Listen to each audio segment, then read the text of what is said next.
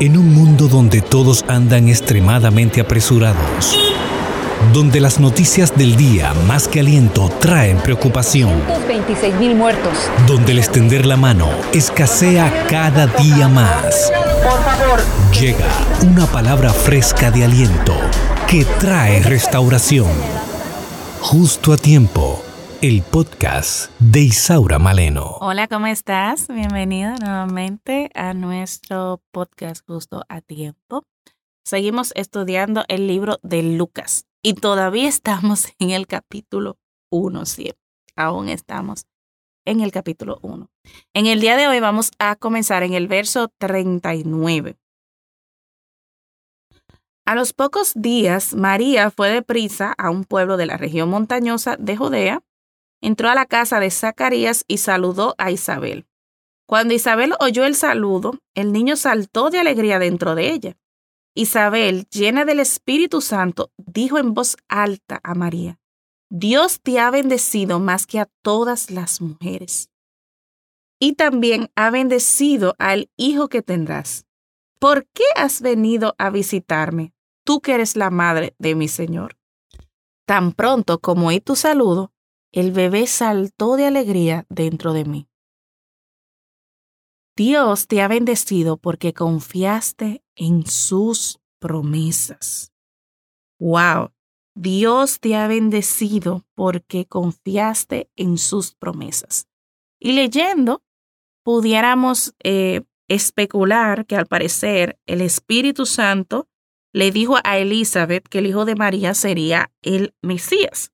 Por eso lo llama la madre de mi Señor.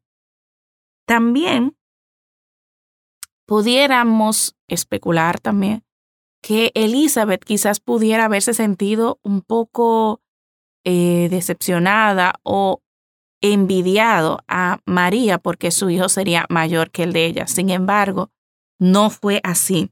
Vemos como ella se regocijó. Ella creyó y se regocijó. Y ella dice, Dios te ha bendecido porque confiaste en sus promesas.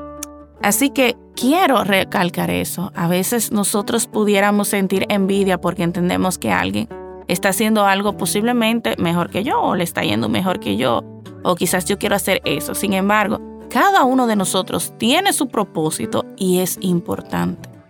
Cada uno de nosotros, el cuerpo humano, tiene distintas partes y cada una es importante. Aunque quizás pudiéramos entender que una es más importante que otros porque digamos, bueno, sin el corazón una persona no vive. Yo pudiera vivir sin pies, yo pudiera vivir sin manos, pero sin corazón no, así que es el más importante. Pero no es así. Cada uno tiene una función específica y tú tienes una función específica. Así que optemos por tomar esta actitud, buena actitud que tomó Elizabeth, que se regocijó, se alegró por la buena noticia. Y lo otro que quiero que quede en tu corazón, Dios bendijo a María porque ella confió en sus promesas.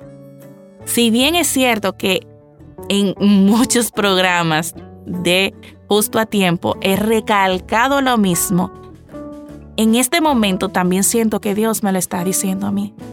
Debo confiar en sus promesas.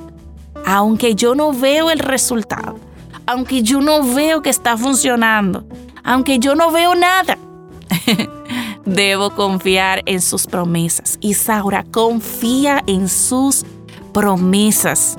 No tengas miedo, como le dijo el ángel Gabriel tanto a Zacarías como a María, no tengas miedo, no dudes, no hagas lo que hizo Zacarías, dudó, sino ten una actitud como María de confianza. Confió en el Señor y dijo, hágase, a pesar de que sé que esto le trajo muchos problemas, fue una gran bendición, pero también acarrió muchas situaciones por el contexto histórico, como dije en programas anteriores. Pero ella confió en el Señor confío en el Señor. Parte de nosotros y de nuestras situaciones como creyentes, como personas hijos de Dios, es el tema de la confianza. Es el tema de que yo no confío que Dios lo puede hacer. Y recuerden, el programa anterior leímos, ahí mismo en Lucas, que decía el verso, el verso 37 del capítulo 1. Esto demuestra que para Dios todo es posible. Todo es posible para Dios. Para mí como humano, claro, es imposible, pero para Dios es posible. ¿Cuál es mi tarea? Creer en sus promesas. Creer que lo que Él dijo lo va a hacer. Creer que Él tiene algo mejor para mi vida que la que yo tengo. Confiar en Él. ¿Estás creyendo tú o estás dudando? ¿Dudas que Dios puede hacerlo? Ora conmigo. Señor, en el nombre poderoso de Jesús, yo oro por mis hermanos y mis hermanas. Yo te pido, Señor, en el nombre de Jesús, que si hay alguna duda en mí, Señor, Padre, que tú la eches fuera. Ayúdame a confiar que para ti no hay nada imposible. Lo imposible tú lo haces posible. Ayúdame a confiar en ti, Señor.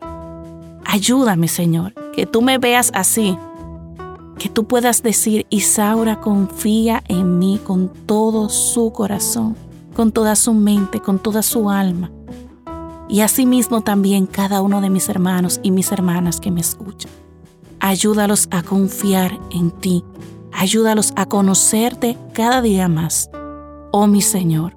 Padre, si hay alguno que se ha apartado de ti porque ha dudado, o si una persona no se ha acercado completamente a ti, en este momento, Señor, yo oro para que tú lo acerques a tus caminos, Señor, y que ellos puedan ver que contigo quizás las cosas no serán perfectas, pero serán mucho mejor de como están ahora. Abre su corazón a ti, Señor. Quita todo endurecimiento y abre su corazón a ti, Señor. Ayúdalo, Señor. Ayúdalo, Padre, a conocerte. Y ayúdalo, Señor, a confiar, vivir una vida confiando en ti. Oro en el nombre de Jesús. Dios te bendiga abundantemente. Sigamos creyendo y sigamos confiando. Hasta la próxima. Gracias por escuchar el podcast Justo a Tiempo de Isaura Maleno. Sintoniza todos los programas en Spotify, Apple Podcasts, YouTube, Google Podcasts. Esto es una producción de Isaura Maleno y AD Producciones.